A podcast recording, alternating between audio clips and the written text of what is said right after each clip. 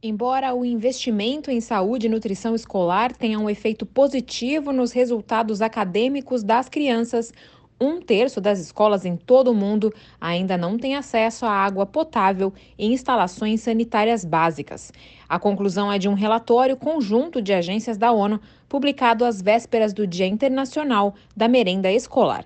A data é celebrada neste 9 de fevereiro. A estimativa do estudo é que cerca de 584 milhões de crianças não tenham acesso pleno a serviços básicos de água potável na escola. Quase metade dos jovens vive na África subsaariana, de acordo com o estudo da Organização das Nações Unidas para Educação, Ciência e Cultura, com o Fundo das Nações Unidas para a Infância e o Programa Mundial de Alimentos.